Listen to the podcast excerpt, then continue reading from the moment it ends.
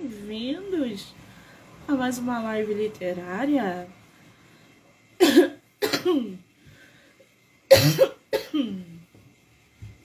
Tudo bem? Vocês estão vendo aí essa semana que eu tô destruída, né? Por causa dessa alergia. Então eu já peço desculpas para as pessoas. Eu tenho feito entrevistas tossindo bastante, mas eu tô já no antibiótico, mas tá difícil, tá difícil. Então, mil, mil perdões, meus leitores, seguidores, ouvintes. Até o meu tom de voz está bem mais baixo. Então, eu vou manter esse ritmo, tá? Bom, a gente vai bater um papo aí sobre ansiedade com a escritora nacional Valéria Ganda. Ela que já tá até na live, eu acho, deixa eu ver.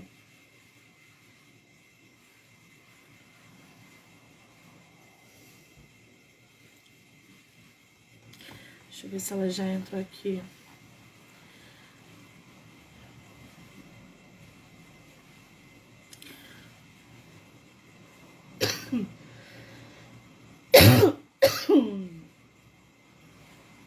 Valéria, querida, se você estiver na live, sinaliza para mim, tá? Por favor. Ah, ela já tá aqui. Peraí, gente. Peraí, peraí, peraí. Instagram diferente. Já aceitei.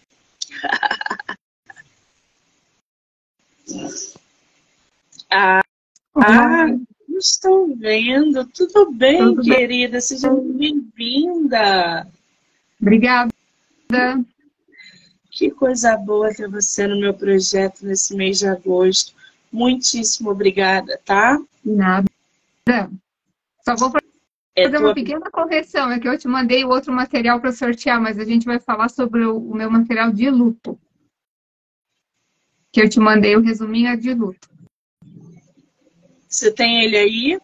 A capa física dele? Sim, eu te, eu te enviei os dois, só que vou, os dois são para sorteio, mas hoje eu vou falar sobre o luto.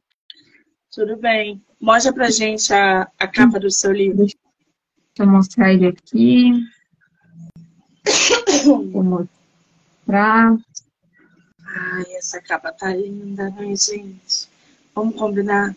A vida após a partida de quem amamos. Olha, hoje o dia foi todo emocionado. E a gente ainda vai falar sobre um assunto que mexe com as pessoas, né? Que é, é o luto, né? A perda, esse sentimento que, que, que deixa a gente mexido mesmo. Então, vamos lá, respira fundo, vamos lá, gente. Valéria, querida, você é de qual lugar do Brasil? Eu moro em Pomerode, Santa Catarina. Santa Catarina. Do ladinho de Blumenau. Blumenau é mais conhecido, né? Ai, que delícia, Blumenau, gente. Blumenau é uma delícia também, né? Você uhum. conhece o Rio? Não, não cheguei aí ainda. Conheci. Não? Ah, esse ano vamos ter Bienal. Você pretende vir? Não, não sei se vou conseguir ainda.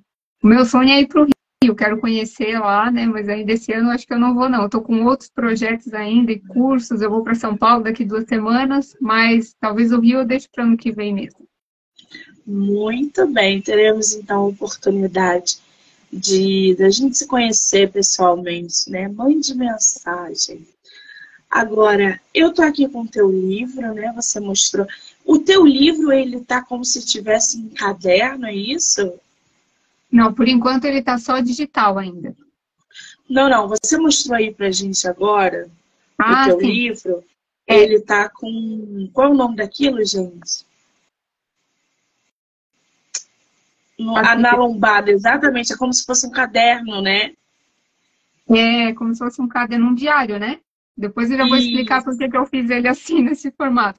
Eu imprimi essa, esse modelinho para mim, né? Porque ainda ele está digital, somente no digital. Mas mais para frente o projeto é fazer ele impresso também. Ah, agora eu entendi por que, que ela fez isso. Agora sim.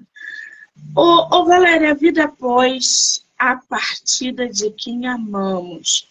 Esse seu livro, é, você publicou ele o que, esse ano?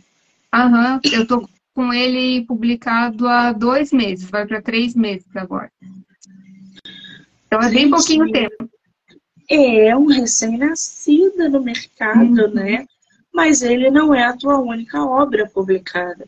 Você tem outro livro também, não tem? Sim, tenho de ansiedade e estou finalizando um material também para relacionamentos abusivos. Porque eu também atuo como terapeuta, né? Então são as três frentes que eu atendo hoje, né? Relacionamento abusivo, o luto e a ansiedade. Nossa! É um combo aí de, de assuntos carregados, né? Sim. Por que, que você escolheu esses temas, essa área para trabalhar? Então, vamos lá. É, conforme eu venho atendendo, eu já percebi que muitas pessoas que me procuram sempre têm o mesmo problema. Então, foi onde eu decidi é, me especializar nessa, nessa área de atendimento, porque você tem uma maior entrega, né, do que deixar muito amplo os teus atendimentos. É, o luto, principalmente esse material, eu fiz devido à perda do meu pai. É, agora, dia 18 de agosto, completarão dois anos, né? Por isso que ele é recente. Porque eu consegui fazer o material há pouco tempo, né? Devido à minha experiência, tudo que eu vim vivendo e passando na época, da, depois da morte dele, então eu consegui desenvolver esse material. É, a experiência, né? Eu nunca tinha perdido alguém com tanta proximidade, né? Então, toda a experiência que eu vivi nesse tempo, eu decidi transformar em algo que eu pudesse compartilhar com as pessoas que também passam, né, pelo processo de luto. Então, esse material, ele é o meu queridinho, porque eu fiz ele de uma forma de transformar a minha revolta, a raiva que eu sentia, né, todos aqueles sentimentos que envolvem a perda de alguém, em algo bom e que eu pudesse é, transmitir para as outras pessoas, né? Especificamente, esse é o meu queridinho, pela minha experiência de vida, né? Nossa, quer dizer, você já tem uma bagagem literária, emocional, experiência com perda, tanto é, no lado pessoal e como no lado profissional, já que você lida com pessoas que também passam por esse uhum. processo de perda então, você está lidando diretamente com isso. Sim. Como é que você se blinda quando lida com pessoas com essa carga emocional que é perder alguém? Terapeuta, ele aprende várias ferramentas da gente se, é, se colocar de fora, né? A gente se dissocia do que está acontecendo. Então, a gente não vai se envolver com a situação mas a gente costuma atrair clientes que, que, estão passando por situações que a gente também já viveu. Então, a gente tem a. Quando você tem a experiência e a carga emocional vivida, você consegue atender a pessoa de uma forma muito mais completa, né? É, esse book, eu, como que aconteceu o processo comigo, para eu poder explicar? Quando eu estava vivendo essa dor toda do que aconteceu, um breve resumo, foi uma morte inesperada dele, porque ele sofreu um acidente de trabalho, né? Então a pessoa saiu para trabalhar e não voltou mais. Aí tu fica naquele choque por um bom tempo, né? E eu vi vivendo aquilo, passando a dor, e quem perdeu alguém sabe que a gente fica meio assim, ah, é, qualquer coisa que acontece a gente já fala, ah, se a pessoa tivesse aqui, ela ia falar isso. Se a pessoa estivesse aqui, ela faria aquilo, entendeu? E com o tempo, no começo as pessoas ficam ali é, chocadas com a situação, ficam com pena, querem, ficar, querem te apoiar, mas depois é, é meio que vida que segue, né? Vida que segue. Só que para você não é assim. Para você que perdeu a pessoa, não é vida que segue. Isso leva um tempo. E o processo do luto ele é muito individual. Então você vai viver ele no teu tempo.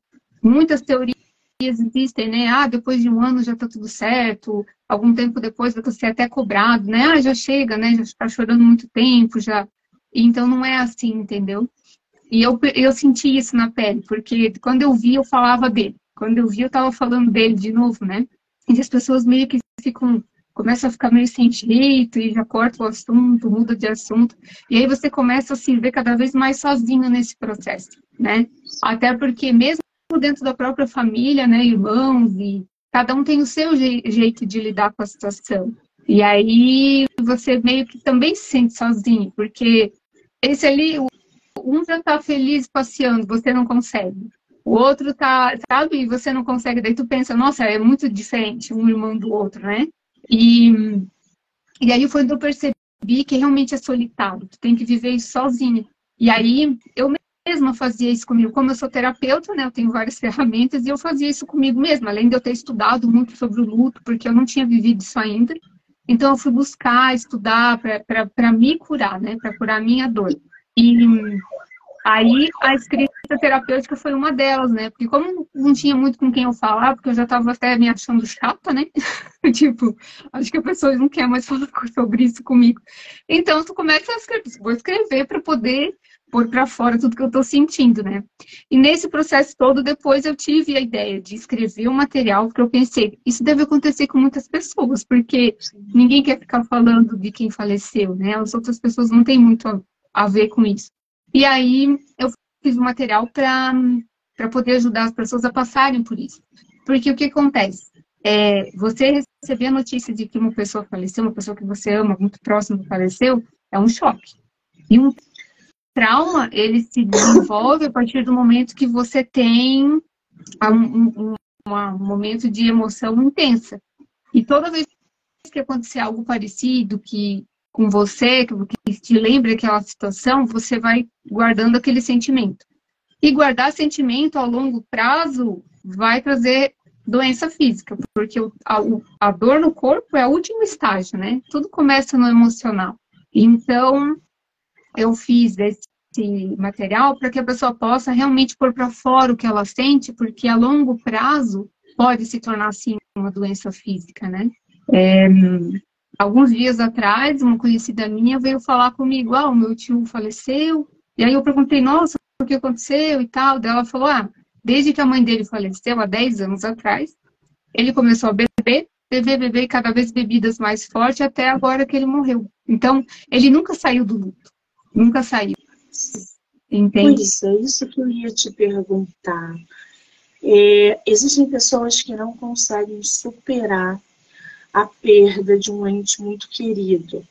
A gente tem ali um período que é óbvio, gente, se a gente perde mãe, pai, se a gente perde um cônjuge, a gente está ali é, sofrendo, vai sofrer uma dor que não passa.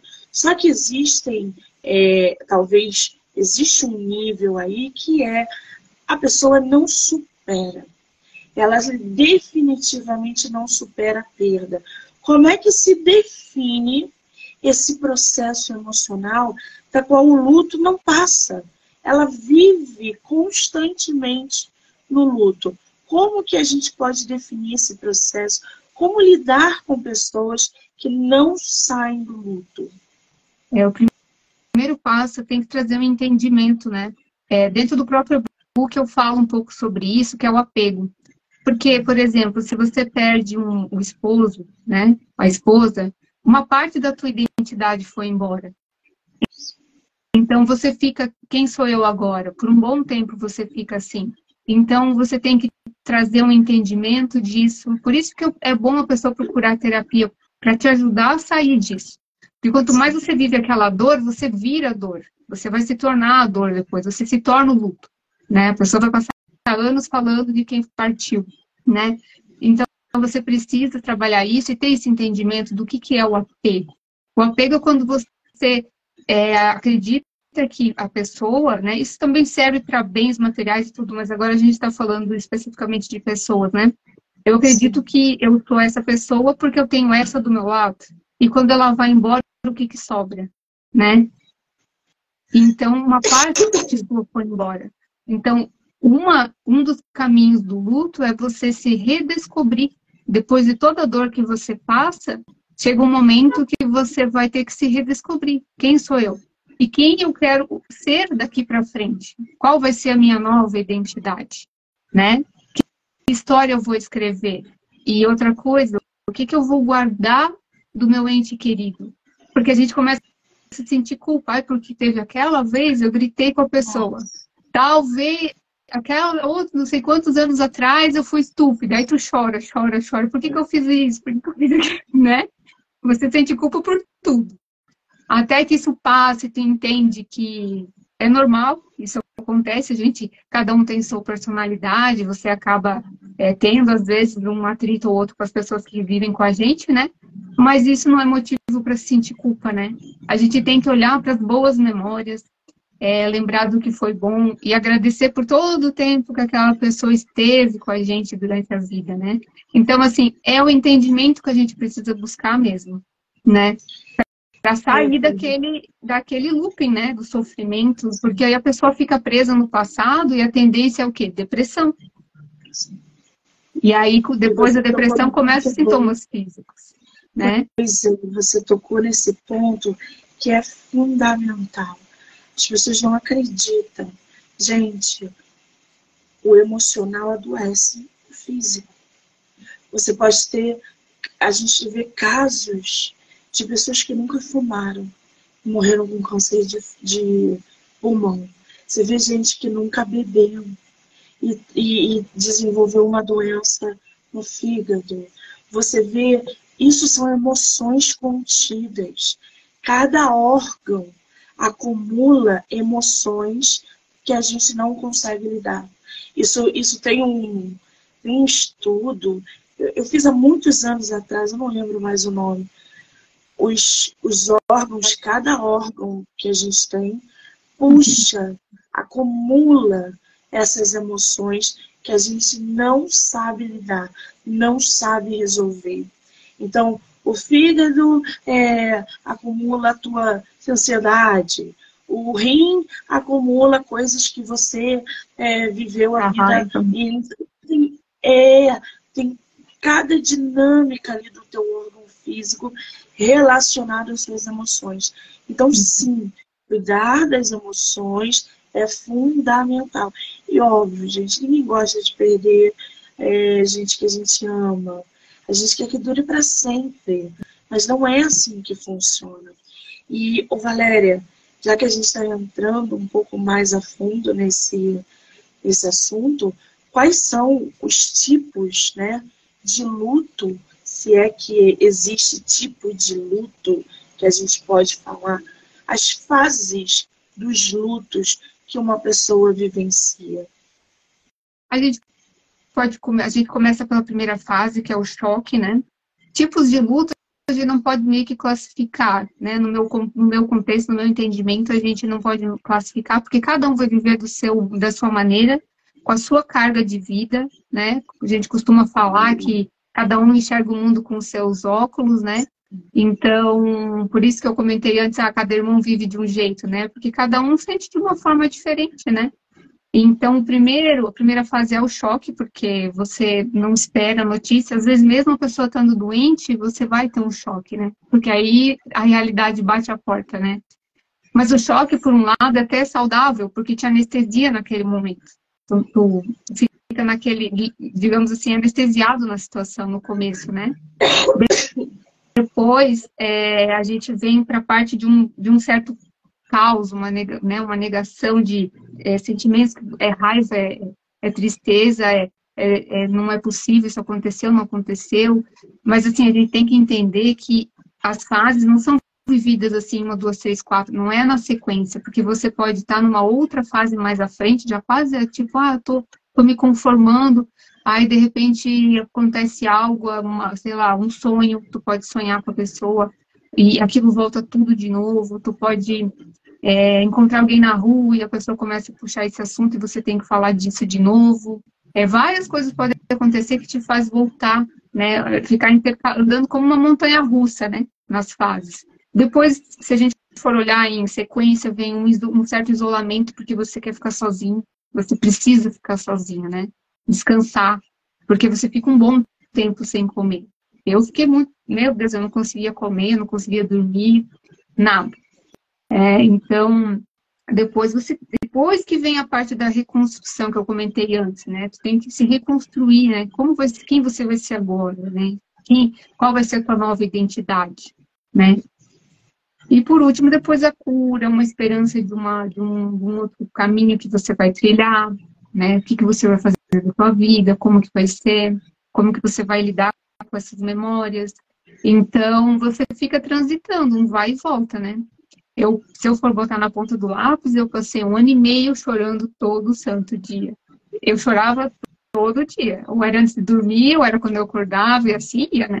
Agora, tipo, tem um tempinho já que eu já consigo não chorar mais, né? Mas, assim, é bem difícil você passar por essa fase, né? Então, você realmente chega a pensar assim, a vida não tem sentido nem, a vida ficou cinza. Tu olha tu olha as coisas. Eu saía e quando eu ia comer alguma coisa, não tinha graça. Ou eu me sentia culpada. Como é que eu vou comer isso se ele não está mais aqui para comer também? Por que, que eu estou rindo? Eu ria das coisas, de repente eu parava e eu ficava, meu Deus, eu estou rindo. E ele nem está mais aqui. Então tem umas coisas bem é, estranhas que acontecem com a gente nessa fase. E aí você tem vários pensamentos, várias ideias, e você fica, raiva, daí volta, e daí você fica triste. É um misto, assim, ó. É um tumulto, né? Essa, essa parte da raiva, eu acho que é a pior. Porque a, a negação, você não aceita que aquela pessoa morreu. Então você se revolta com tudo. Inclusive com pessoas que estão ao seu redor, que te amam, que querem te ajudar.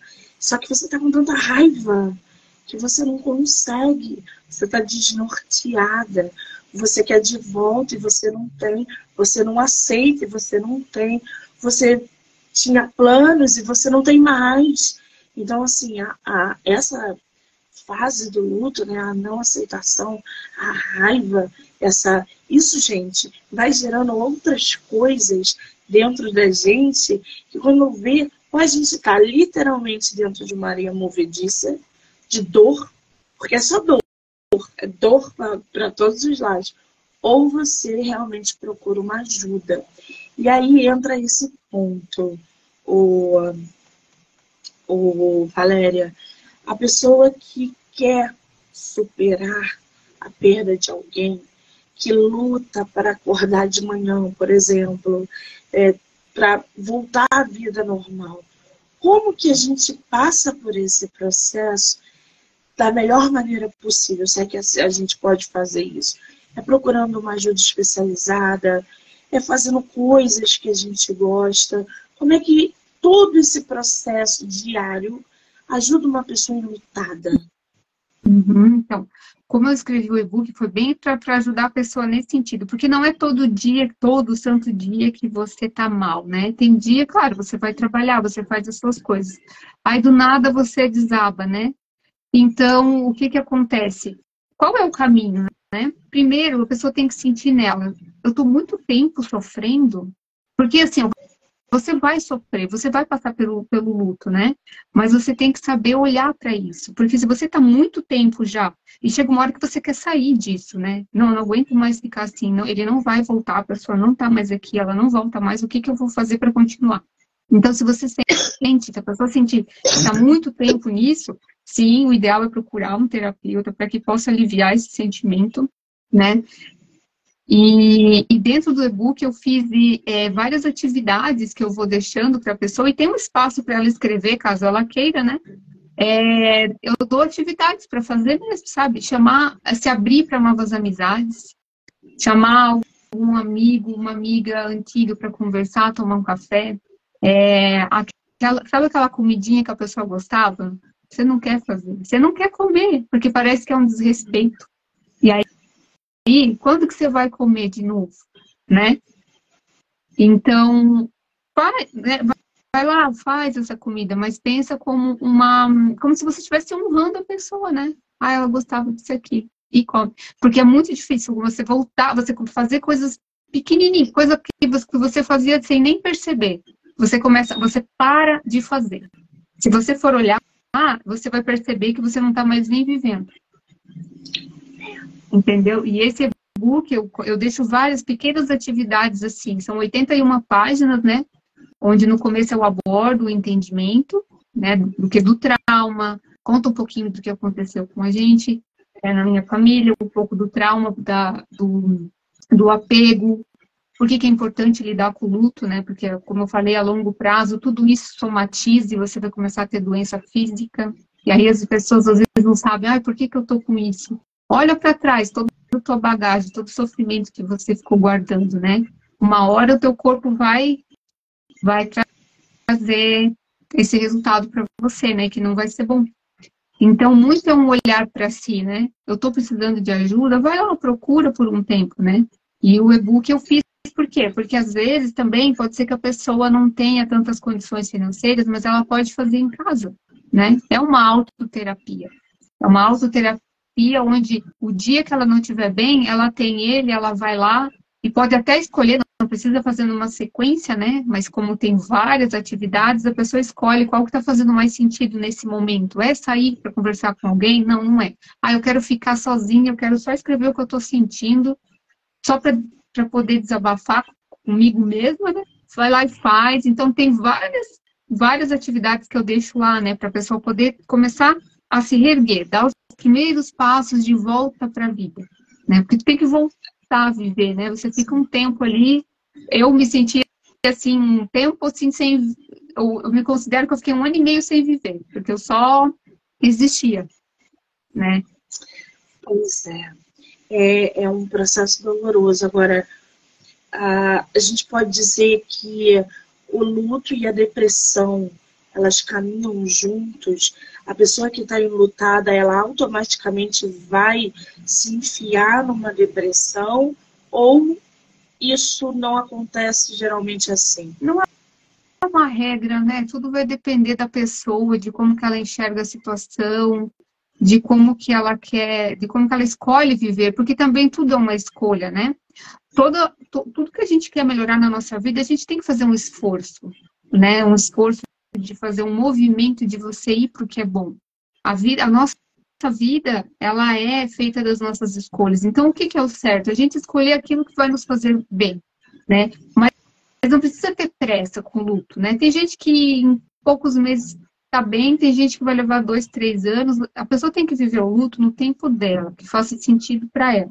Desde que ela não viva nesse ciclo, né? Desde que ela não se torne o luto.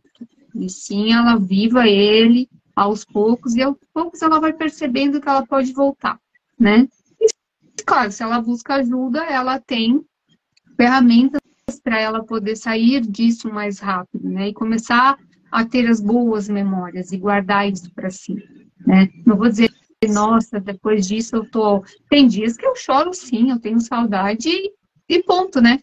Mas a gente tem que continuar. E se a gente for pensar, como que a pessoa ia querer que você ficasse aqui chorando para sempre ou que você fosse viver, né?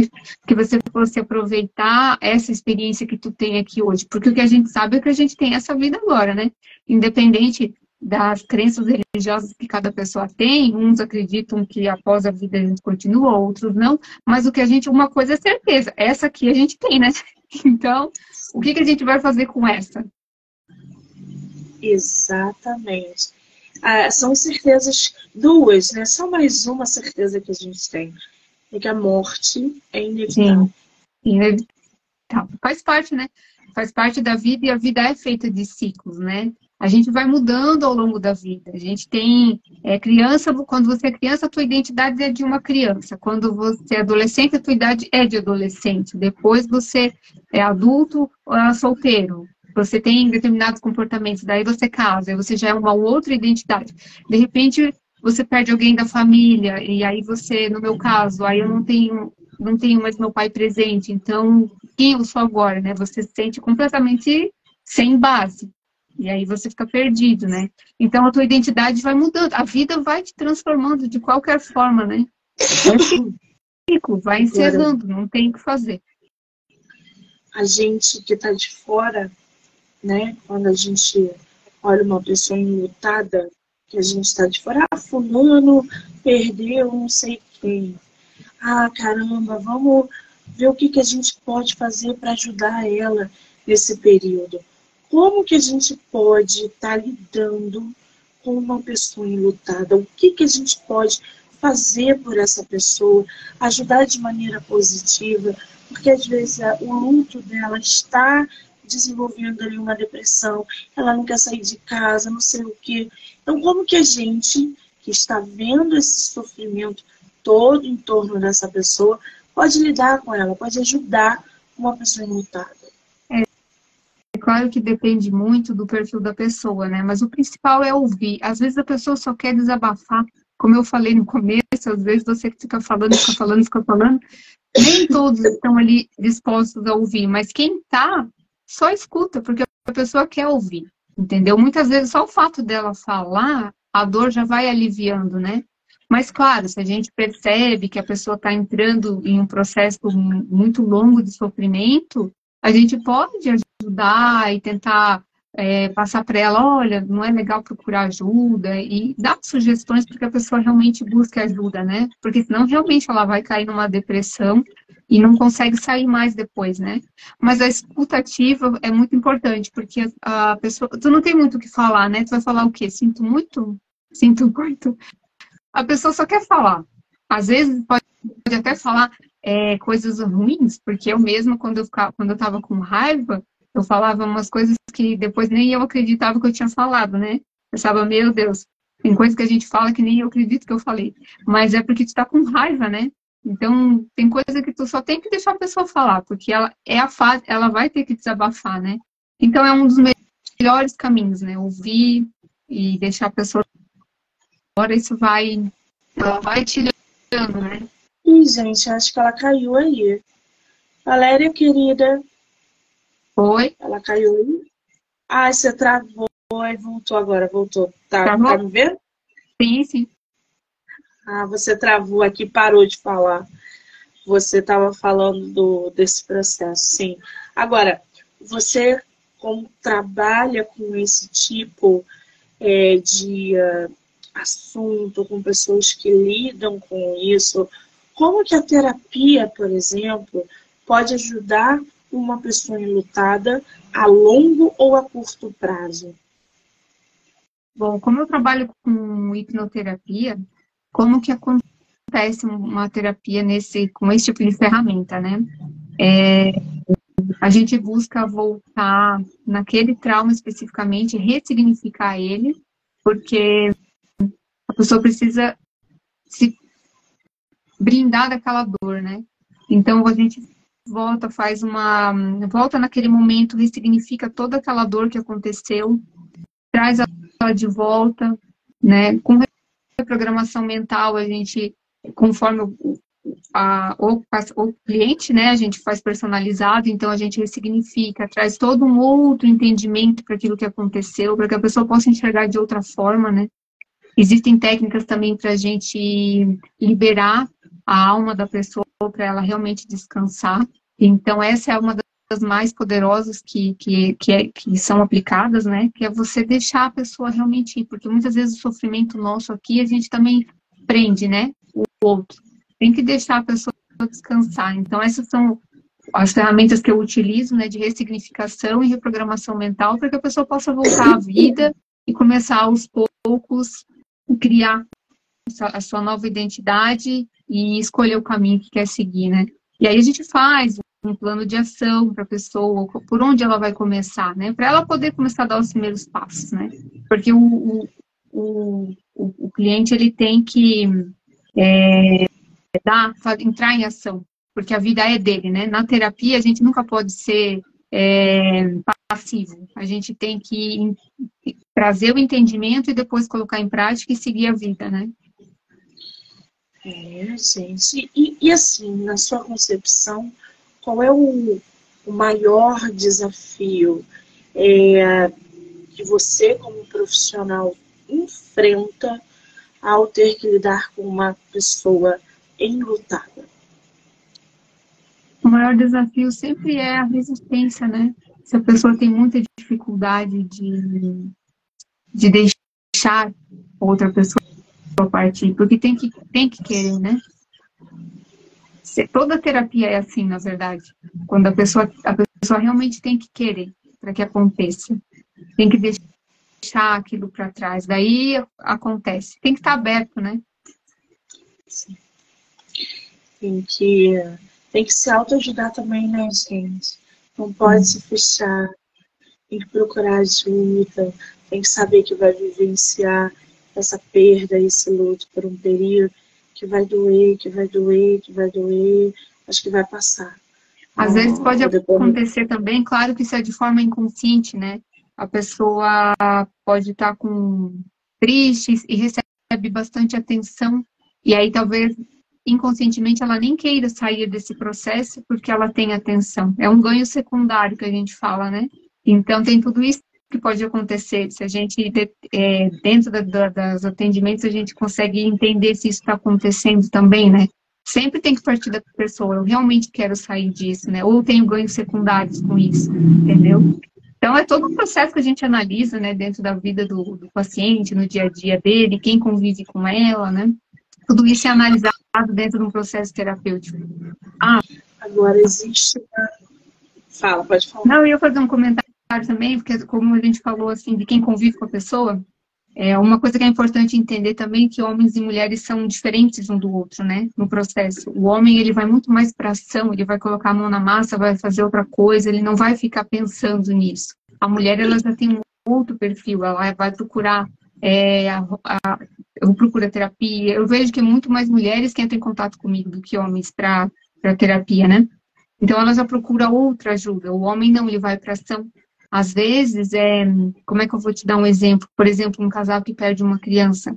A mãe vai desabar, o pai vai arrumar coisa para fazer para não ficar, né? E aí acaba tendo atrito, às vezes, às vezes chega até a divórcio, porque um não entende o processo do outro que é diferente, né? Então, o respeitar a forma que cada um lida com a sua dor é o principal porque a pessoa morreu, mas as pessoas que estão ao seu redor ainda estão vivas e estão ali. E é como se você ficasse tão é, submerso naquela dor que você esquece dos vivos que estão, que estão com você, né? Então, esse entendimento, a terapia também traz esse entendimento, para você não esquecer de quem está com você. Porque você realmente mergulha numa dor que você esquece de quem está aqui ainda. Sim. Afasta as pessoas, né? É, você, você, você se torna um, um, Deve ser horrível falar isso, gente, mas é, é como eu, eu me senti. É como eu vejo as pessoas se sentindo. As pessoas vivem mortas. Ela, a vida está acontecendo e ela está morta. Ah, ela morreu em vida. É, ela, ela tá ali, ela não, ela não instala nela. Então é, é bem complicado. Agora, a terapia em grupo, Valéria, pode ser um, uma coisa a mais para uma pessoa buscar ajuda, ou ela precisa necessariamente fazer terapia de modo individual, só ela e o profissional? Como é que funciona essa dinâmica? É questão de interesse do próprio paciente, né? Porque o, em grupo eu já gosto de trabalhar bastante com entendimento e troca de experiência, né? Porque a terapia em grupo, você escuta a dor do outro, você compartilha a sua dor e você vê que é, as pessoas passar, passam pelas mesmas coisas que você e começa a ficar mais leve, né? E aos poucos você vai se soltando e vendo que, ah, não foi só, não foi só comigo isso, o que eu senti, né? E claro, algumas técnicas podem ser aplicadas também de cor, né? Tem vários tipos de técnica, mas em grupo tu pode fazer, eu posso aplicar outras, mas é tão válido quanto, né? Ah, o bom é que você faz essa troca com outras pessoas que vivenciaram, né? A perda de alguém. Então, é, também é tão rico quanto fazer individual, né? Muitas pessoas às vezes preferem fazer sozinhas, vai muito do perfil da pessoa mesmo, né? Mas a, o resultado também é o mesmo, né? Tipo, o importante é você sair dali, da onde você está travado, né? Você não consegue voltar para a vida. A forma que você vai buscar tem que fazer sentido para você, né? Essa consciência é importante. Agora, você pode ler para gente ou a sinopse do seu livro, para o pessoal se inteirar ainda mais sobre a vida após a partida de quem amamos, ou algum trecho do seu livro que você acha importante, acha importante não, que você acha válido compartilhar com a gente agora. Uhum, deixa eu escolher um nome. Eu só não vou ler, gente, porque eu vou tossir pra caramba. Vocês estão vendo que até o tom de voz está baixo hoje, né? Então, geralmente eu faço bagunça. Eu vou ler um trechinho pequenininho aqui. Já que a gente estava falando de terapia, né? A terapia é o melhor caminho para te ajudar a buscar dentro de si uma maneira de transformar os sentimentos de dor em boas lembranças. A partir do momento que você permite a ressignificação dessa dor, tem a oportunidade de se reconstruir, evoluir e construir uma nova identidade. Afinal, você sabe que vai continuar a vida, mas nunca mais será a mesma pessoa. Então é preciso se perguntar qual será o seu propósito e como vai querer viver a sua vida. Esse é o caminho que a gente tem que fazer, né? Ai, ai, agora, você tem um outro livro que se chama Controle a Ansiedade Naturalmente. Não é isso? Uhum. Controle a ansiedade naturalmente. Você tá com ele físico aí? Não, esse eu não tenho físico, eu só fiz esse daqui mesmo. Esse da ansiedade, é...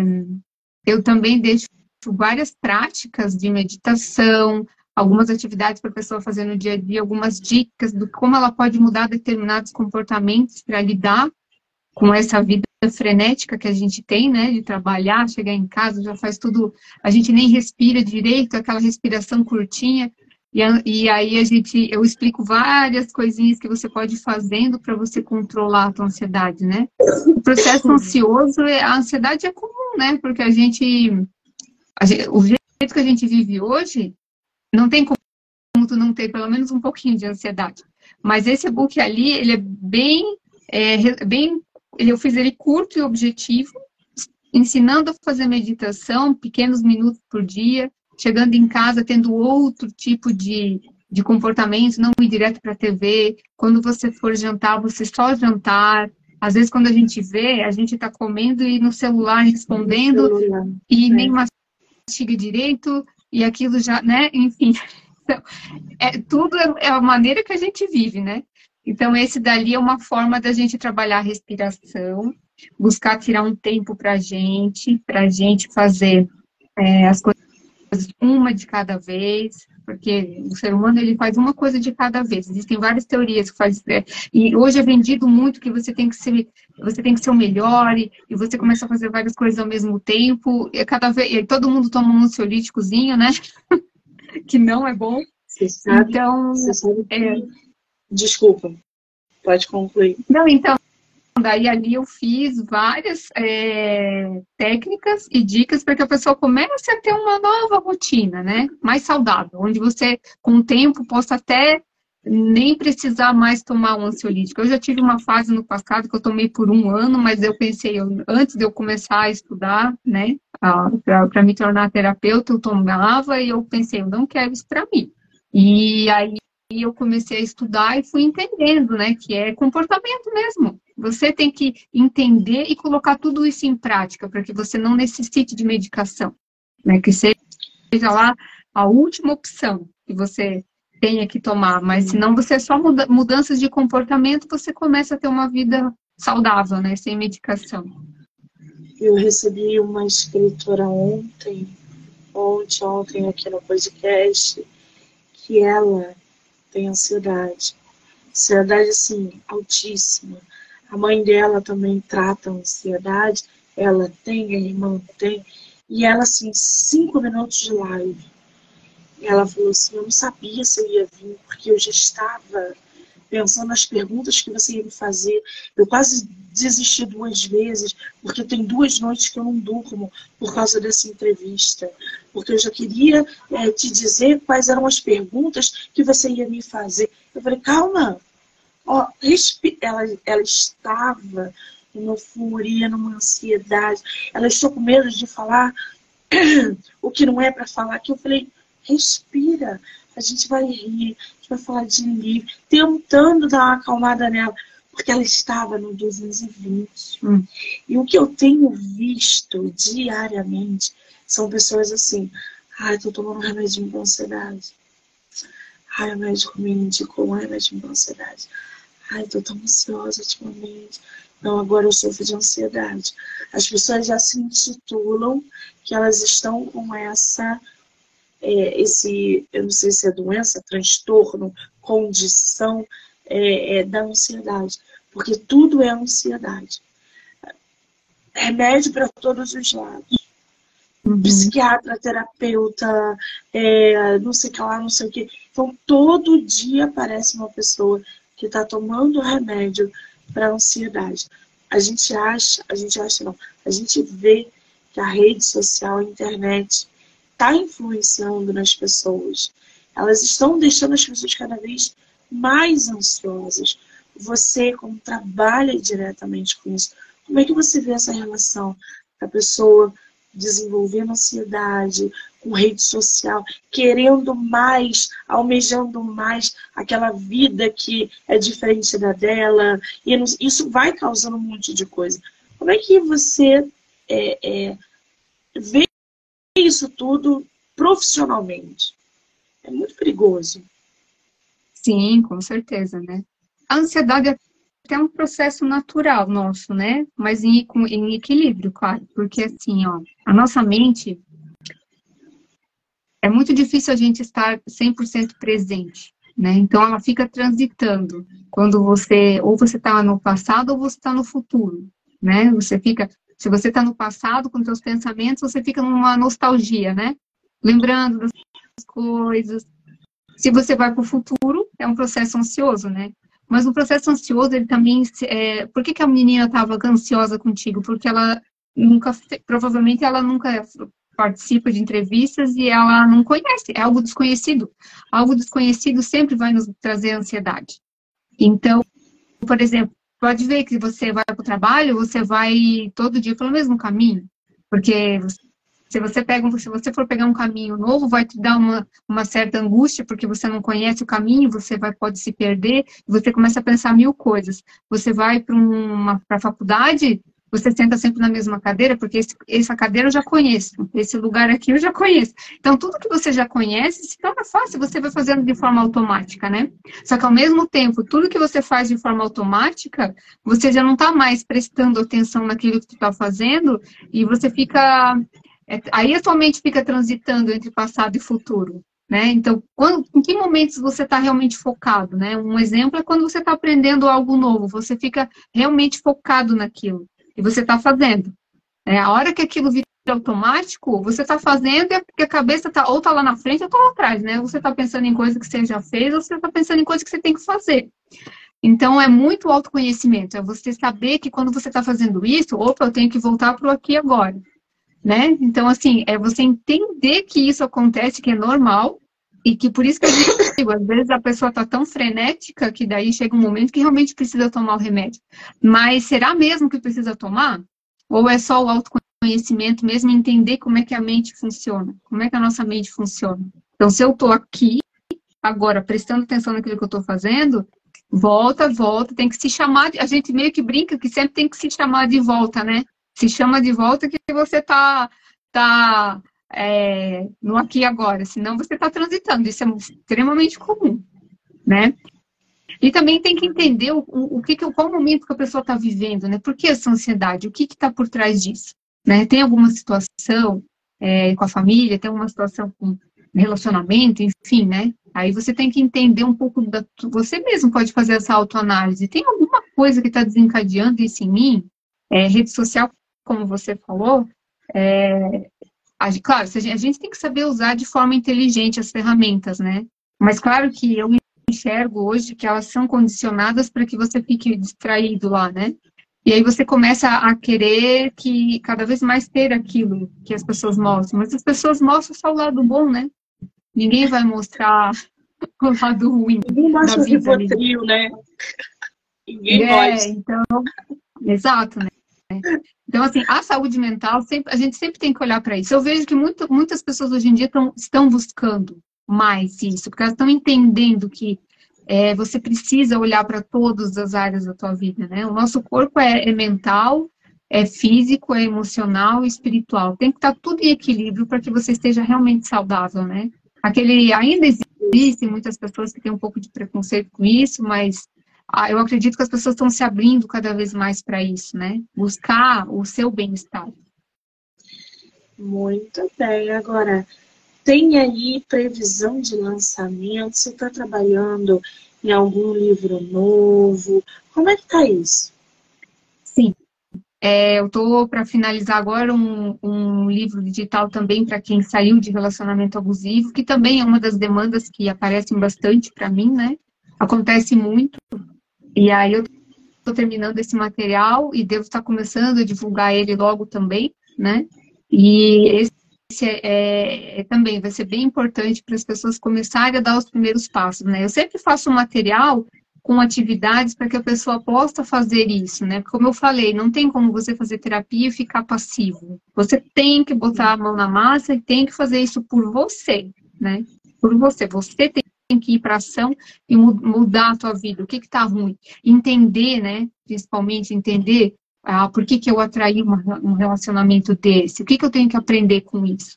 Não é em forma de acusação do outro, porque o outro fez isso, o outro fez aquilo comigo, mas porque você não se colocar como vítima, mas você atraiu essa pessoa, né? Então, o que você tem que aprender?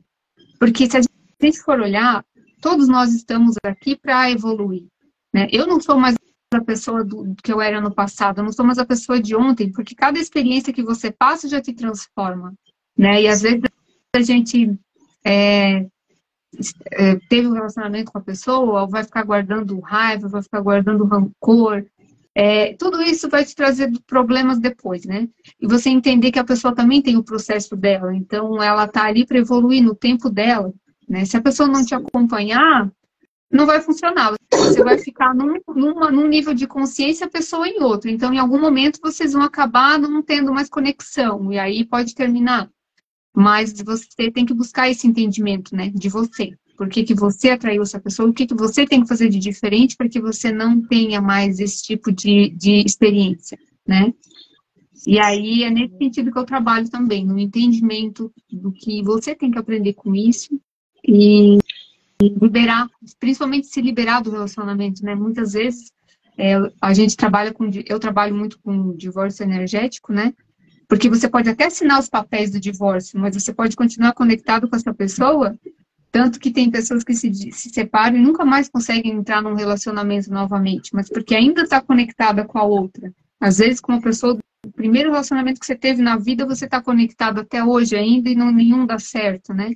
Então, o divórcio energético é aplicado também para isso, né? Dentro da terapia, que são as terapias que eu, eu, a linha que eu trabalho é holística, né? Então, a gente tem várias ferramentas para fazer essa desconexão. E é um material que logo, logo vai ficar pronto, né? Então, ali eu falo um pouquinho, a pessoa pode dar os passos dela, e se ela quer mais que isso, daí, dentro da terapia, é aplicado, né? Isso muito me interessa. Essa parte energética aí, de desligamento de pessoas, isso me interessa. Quem é, quiser. O, ele é também, é, não só para relacionamento, né? Até no luto tu pode fazer, porque às vezes você tá, por exemplo, perdeu a pessoa e não consegue realmente acalmar, é aplicado o divórcio energético, né? Tipo, você corta o laço com a pessoa e permite que a pessoa siga a vida dela e você segue a tua, né? Quando eu digo cortar o laço, não é algo ruim, é algo que só vai liberar, né? Sim. Liberar. Agora, quem quiser fazer esse trabalho com você, é, começar um processo. A gente não sabe quem vai estar assistindo a live daqui a 10 dias, por exemplo, pode estar passando por esse processo de luto e querendo procurar uma ajuda. É, como que a pessoa entra em contato com você? Você faz atendimento online? Como é que isso funciona? Sim, eu faço online também, né? A pessoa pode entrar em contato comigo no próprio perfil, tem o meu contato, a pessoa pode me chamar, né? E a gente pode agendar online, não tem problema nenhum. Eu praticamente hoje eu estou só atendendo online nesse momento, né? É só entrar em contato comigo, a gente agenda uma sessão, dependendo do caso, se a pessoa sentir que precisa de um acompanhamento semanal, aí é uma análise de cada um, né? Tudo depende de como que a pessoa está vivendo, o que, que ela está passando nesse momento, como está para ela, né? Às vezes as pessoas conseguem lidar de uma forma mais leve, então poucas sessões já vai ajudar a pessoa a conseguir dar esse passo. O principal é a gente fazer, criar um planejamento para que a pessoa comece a dar os passos depois, né? De, no, nas sessões da terapia, fazer esse trabalho, para a pessoa continuar. Só me chamar é? pelo perfil que a gente pode agendar. Qual é o seu Instagram, Valéria? É, é Luto Consciente. Arroba Luto Consciente. Ele é linkado com o meu. Eu tenho outro perfil separado, porque daí esse eu criei mais para esse material, e eu tenho outro que eu estou trabalhando, então, relacionamentos abusivos, né? Mas ele está linkado um com outra pessoa, também consegue conversar comigo, pegar meus contatos, ou ver meus outros projetos que eu tenho também, né? Que é voltado para relacionamento abusivo. Muito bem. Agora, seus livros estão à venda onde? Quem quiser a vida após a partida de quem amamos, consegue só o digital, tem físico, o do controle e ansiedade naturalmente também. Os seus livros, como que a gente consegue? É, por enquanto, os dois estão, são digitais, né? Como eu acabei de lançar, eu tenho que sentir como é que as coisas estão acontecendo. E a minha ideia é trazer eles para o físico, sim, só que tem que ser com calma, né? Então, a gente vai. Eu tenho eles na Hotmart, então o link dele de compra está ali no Luto Consciente. Tem o link do A Vida Após a Partida de Quem Amamos. E a gente tem, eu tenho o link lá, né? Muito bem botei o Instagram, vamos abrir o sorteio? Vamos? Uhum. Ah, vamos abrir o sorteio. Você vai sortear qual e-book, Valéria? Eu vou sortear. Ou quantos e-books? O que você quer Eu fazer? Eu vou sortear dois de cada. Dois do, dois do luto e dois de ansiedade. Uhum. Dois de a vida após a partida de quem amamos e dois do controle Controle a ansiedade naturalmente. Gente, vai printar aqui e vai mandar no Instagram que a autora acabou de falar, luto consciente. A Tasa já falou que eu quero, eu quero. Então, ó, printou aqui, mandou lá no luto consciente. São dois e-books, quatro e-books, na verdade.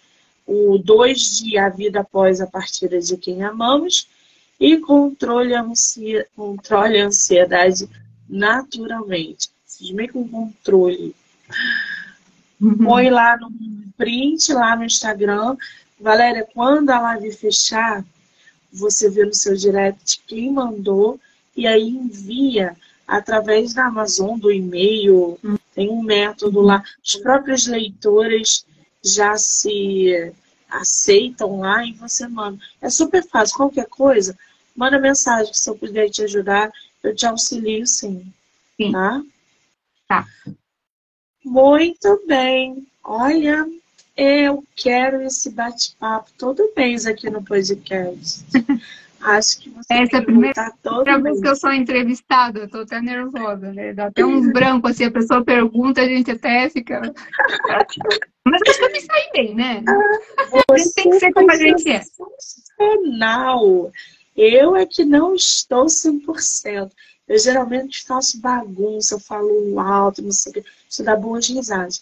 Mas eu estou numa semana onde a minha alergia atacou, que nem o tom de voz eu tô tendo que, tendo que controlar. Então, assim, foi mais devagar a live, foi uma delícia conversar com você conhecer mais o seu trabalho, não só de escritora, mas de terapeuta, ajudar uhum. milhões de pessoas, centenas de pessoas, porque é, é, a morte ela existe, ela é a única coisa certa na vida e as pessoas vão sofrer por é, é perder aquelas que elas amam e isso faz parte da vida, faz parte do processo.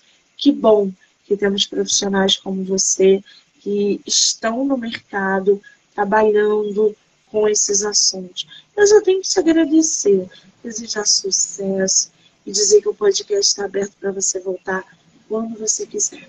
Obrigada. Ah, obrigada. Eu que agradeço por poder é, trazer o meu, o meu trabalho para as pessoas conhecerem, né? Eu que vivi a perda, né? É, de uma forma tão repentina e dolorosa que foi. Então, para eu falar um pouquinho disso, né? Uh, eu sempre trabalhei por mais de 15 anos com RH, então eu cuidava da parte de é, medicina do trabalho e treinamento de CIPA, e de repente eu perco meu pai por um acidente de trabalho e aquilo não entrava na minha cabeça, e tipo, eu conhecendo as leis como devem ser, né, deveria ser, e vendo que ele perdeu a vida por muitas falhas, né, então eu fiquei numa revolta assim que eu queria sair brigando com todo mundo, né? Então eu pensei assim, eu já estava um tempo fazendo vários treinamentos, vivências, e aí você começa a, a, se desenvolver e tu vai pensando, agora estou evoluindo, estou evoluindo. Aí acontece uma coisa dessa e você pá, cai lá num, num, nível de consciência assim baixíssimo, porque é muita raiva, muito ódio que a gente que eu sentia. Demorei um bom tempo para começar a voltar e ter que aceitar é, e aí, como as pessoas fala de tudo, né? Ah, foi, ele não sentiu dor porque foi muito rápido, isso e aquilo. Eu não queria nem ouvir, não queria nem ouvir as pessoas falando isso, eu só queria, eu, era raiva, né? Então foi um processo bem doloroso por tudo que eu tinha de conhecimento e vendo como foi, como ocorreram tantos erros, né? E, eu, e ele foi embora e não tem jeito, né? Então foi bem difícil para mim, assim. E numa das vivências que eu fiz num curso lá em São Paulo, é, um médico falou para mim assim, olha, pega toda essa raiva que tu tá sentindo e cria algo bom. Aí na época, tinha dois meses que ele tinha falecido, eu não conseguia sentir nada de bom, nada. Eu pensei, eu não vou conseguir. E daí foi, foi, mas eu fiquei com aquilo na cabeça, né? Eu pensei, algum dia eu consigo fazer algo bom. E esse ano eu comecei a me sentir um pouco mais forte, comecei a voltar a viver, voltar a sorrir, tal, sem sentir culpa. E aí eu fiz um material material, né? Então, como eu falei no começo, é meu queridinho, porque ele tem uma história muito triste e ao mesmo tempo de, de, de transformação em mim, para mim, como pessoa, né? Me transformei totalmente. Não tenho nada a ver mais que, que quem eu era antes e agora, né? A dor te transforma de uma forma é, impressionante. Então, eu fico feliz que eu possa é, contribuir com as outras pessoas e apresentar o trabalho. Eu agradeço a tua a chance que você me deu de eu, de eu estar apresentando, porque eu acredito que ele vai ajudar muitas pessoas, né? Conforme ele for chegando, atingindo mais pessoas, a pessoa sentir um chamado de buscar essa ajuda, né? Eu tenho certeza que vai ajudar a pessoa a passar pelo, pelo que eu passei de uma forma bem mais leve, né? Que maravilha! Eu quero agradecer a todo mundo que entrou, que saiu, que ficou aqui com a gente, que vai assistir depois dizer que hoje tem live ainda e depois só amanhã. Aí depois só segunda-feira. Valéria, um beijo, amor. Obrigada. Obrigada, eu que agradeço. Bom final de semana, bom finalzinho de semana e final de semana para todos.